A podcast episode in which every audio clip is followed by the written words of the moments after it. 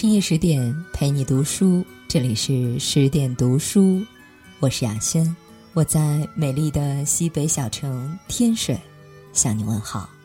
今天要跟大家分享的文章是《红楼梦》，普通姑娘最该学习谁？作者惋惜。邢岫烟出生在一个不太富裕的家庭，但有个姑姑嫁入了豪门。眼看着家道艰难，日子一天不如一天，他的父亲便向嫁出去的妹妹讨了盘缠，带着一家老小跋山涉水的来投奔。路上遇到薛家一对兄妹，李纨的寡婶和两个堂妹，沾亲带故的人们便结了伴，浩浩荡荡地往荣国府而来。出身皇商之家的薛宝琴貌美天真，贾母爱得不得了。迫不及待留其住下，对李家老少三个女人也很客气。毕竟李纨青春守寡，积淀下了贾母的不少怜惜与钦佩，但对邢岫烟的态度却淡淡的。贾母只随意吩咐自己的大儿媳：“你侄女儿也不必家去了，园里住上几天，逛逛再走。”贾母本就不太待见大儿子夫妇俩。更何况打秋风而来的穷亲戚，可邢岫烟的父母喜出望外，高高兴兴地把女儿留在了大观园。凤姐儿便安排她跟迎春住，每月给二两银子的份礼钱。至于其他待遇嘛，当然就无法同日而语了。隔天大雪飘飘。姐妹们来了兴致要作诗，个个都穿着大红猩猩毡和羽毛缎斗篷。尤其是薛宝琴，备受老太太疼爱的她，得了一件稀罕宝贝，金翠辉煌的，用料竟是野鸭子头上的几根毛，难得至极，连宝玉都没给穿。唯独一个人的装扮格格不入，邢岫烟乃是家常旧衣。并无遮雪之意，也只是简简单单一笔带过。众人忙着商议怎样就着雪景来吟诗玩乐，有意无意地忽略了这个衣着单薄的贫家女孩。事实上，从四个年轻姑娘一进门，贾府上上下下的目光便被最得老太太欢心的宝琴吸引了去。高低贵贱早就心照不宣地在每一个人的心中排出名次来。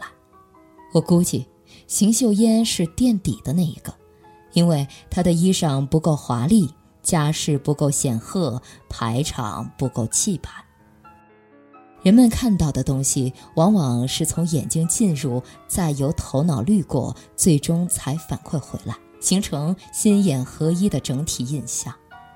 要不怎么会有“先敬罗裳后敬人”的说法呢？我若是邢岫烟，恐怕是要自怜自艾的。那琉璃世界红梅嫣然，身边的同龄女孩非富即贵，她们身着大红斗篷，映衬着茫茫雪景，个个都美成一幅画。唯独自己衣着寒酸，看上去不像一个世界的人。鹤立鸡群是自豪。激励鹤群，可就是自卑了。穷人最怕有对比有差异，那明晃晃、赤裸裸的、遥不可及，扎心至极。哪怕是做一首诗，大观园中众姐妹也独推宝琴那一首。虽然在读者们眼里，邢岫烟的看来岂是寻常色，浓淡由他，冰雪中意境深远，胜过宝琴千百倍。让我想起《夏洛特烦恼》里的一个桥段：区长的儿子在全区作文竞赛中拿了一等奖，那篇作文的题目就叫做《我的区长父亲》。人们习惯戴着有色眼镜看人罢了，这眼镜上的颜色是名、钱、权、势。和贾宝玉、薛宝琴、平儿同一天生日，他也是被忽略掉的那一个。说到这里，我们需要具体看一下邢夫人在贾府的具体地位。她是大老爷贾赦的田房，地位介于妻和妾之间。娶田房向来不如原配讲究，因此小户人家出身的邢夫人得以乌鸦变凤凰，一举攀了贾府的高枝儿。但她始终没有生下一儿半女，和家世显赫、儿女双全的王夫人相比，处处都相形见绌。所以，即便身为长房媳妇，却时时被二房压了一头。被依傍的姑姑尚且如此，更何况寄人篱下的邢岫烟呢？出人意料的是，邢岫烟竟没有因为衣着寒酸、家境寒微而露出半分小家子气来。世人多对权势富贵抱有天然的敬畏。经济基础决定上层建筑的道理放之四海而皆准，所以才把穷和卑微联系的自然而然。邢岫烟却偏偏不按套路出牌，她落落大方地走入咏梅赏雪的队伍，跟着富贵人家的公子小姐们一处赋诗欢笑，根本没有露出半分怯懦。平儿见他冻得拱肩缩背，便趁着给回娘家的袭人置备衣服，也派人给邢岫烟送去一件大红羽纱斗篷。王熙凤冷眼旁观，见这寒门女子大方有节，不像她那被酒糟透的父母，也不像事事拎不清的邢夫人，反倒怜惜她起来，不由得要多疼爱一些。可当平儿意外丢了虾须镯，邢岫烟的丫头却第一时间被列入了怀疑目标。本来又穷，只怕小孩子家没见过，拿了起来也是有的。后来真相大白，镯子是被怡红院的坠儿偷了去。但那句“本来又穷”已经把人赤裸裸地钉在了道德的耻辱柱上，动弹不得，翻身不得。贫穷就是原罪，大部分时候它都意味着你软弱可欺、面目可憎，甚至道德败坏。邢岫烟在诺小姐迎春处寄居，当然也免不了刁奴为难。更可气的是，那可怜巴巴的二两月银被邢夫人要求分给父母一半，要使什么横竖有二姐姐的东西，能这些搭着就使了。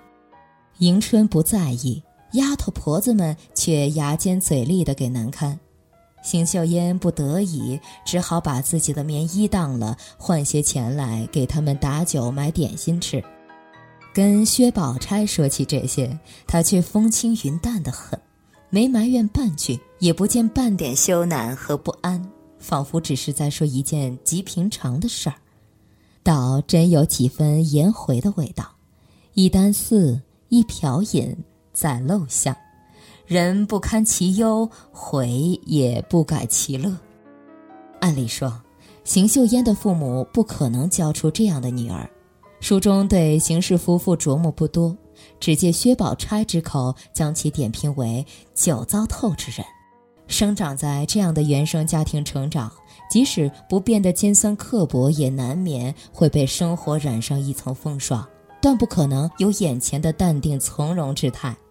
但一个人的性格是由家庭、教育、阅历共同作用而成的，先天的不足完全能通过后天的际遇来弥补。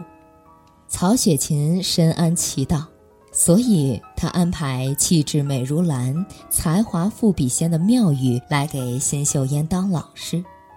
原来邢岫烟与妙玉是半师半友的关系。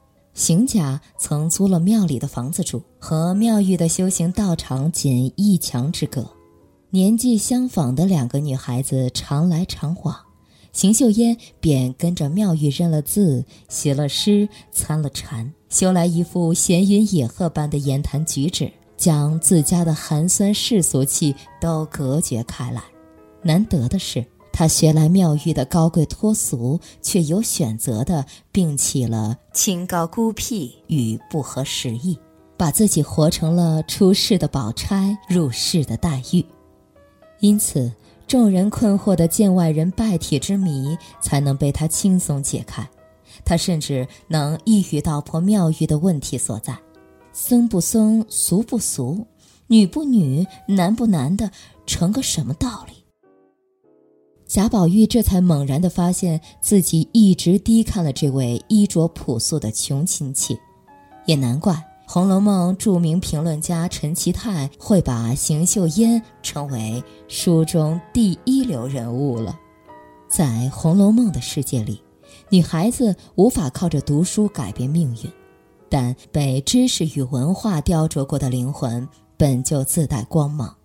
读过的书，喝过的茶，见过的人，走过的路，最后都刻进骨子，融进血液，长在脸，也附着到一举一动、一颦一笑间，成为脱胎换骨的资本与条件。这笔隐形的财富，其实就是一个寒门女子的最好嫁妆。薛姨妈慧眼识珠，见她端庄稳重，便亲自出面说媒，把邢岫烟许给了自家的侄儿薛克。薛科是个什么样的人呢？我们只看贾宝玉的一句评价，便能把他的形象描摹个八九不离十。谁知宝姐姐的亲哥是那个样子。他这叔伯兄弟形容举止另是一样的，倒像是宝姐姐的同胞兄弟似的。《红楼梦》中的好男人不多，但薛科算排得上名的一个，独自带着妹妹上京发家，且有言在先，要妹妹薛宝琴出嫁后自己才成亲，说明他有责任有担当；为搭救落难的堂哥薛蟠而不惜赴汤蹈火，说明他情深义重。言辞拒绝堂嫂夏金桂的诱惑勾搭，说明他为人正派。与这样的男人共度一生，即使完全遵循父母之命、媒妁之言，也不见得会差到哪儿去。更何况在上京途中，二人也有过粗浅交往，彼此都暗合了心意，也说不定。所以你看，嫁得好与家世好之间，并没有什么必然的因果联系。曹雪芹没有暗示邢岫烟的结局，高鹗的叙书也不曾明确夫妻二人的婚后时光，但这样的灰姑娘与王子幸福的生活在一起，却让人感到满满的安全感与信任感。或许是因为他们都是有能力把日子过好的人，一个云淡风轻，一个品性纯良。恰如金凤玉露一相逢，自然要胜却人间无数。哪怕最后树倒猢狲散，他们也会是白茫茫大地中相依相偎的动人风景吧。你以为我贫穷、低微、不美、渺小，我就没有灵魂、没有心吗？你想错了，我和你有一样的灵魂，一样充实的心，我们的精神是平等的。就如你我走过坟墓，平等地站在上帝面前。《简爱》中这段传世名言，如果拿掉“不美”二字，几乎就是邢岫烟的完美注解。任何时代都有为一个包包而出卖自己的贫贱女孩，但也永远会有安贫乐道、内心高尚的优雅女子。二者的此消彼长与相互均衡。才是整个人生和世界的真相。穷本身并不可怕，可怕的是心穷、道德穷、眼光和见识也都穷。一个寒门女子的最重要修养是什么？看得起自己，不轻贱自己。深夜十点，今天的分享就到这里。更多美文，请继续关注微信公众号“十点读书”，也欢迎把我们推荐给你的家人和朋友，让我们一起在阅读里成为更好的自己。我是主播雅轩，我们晚安。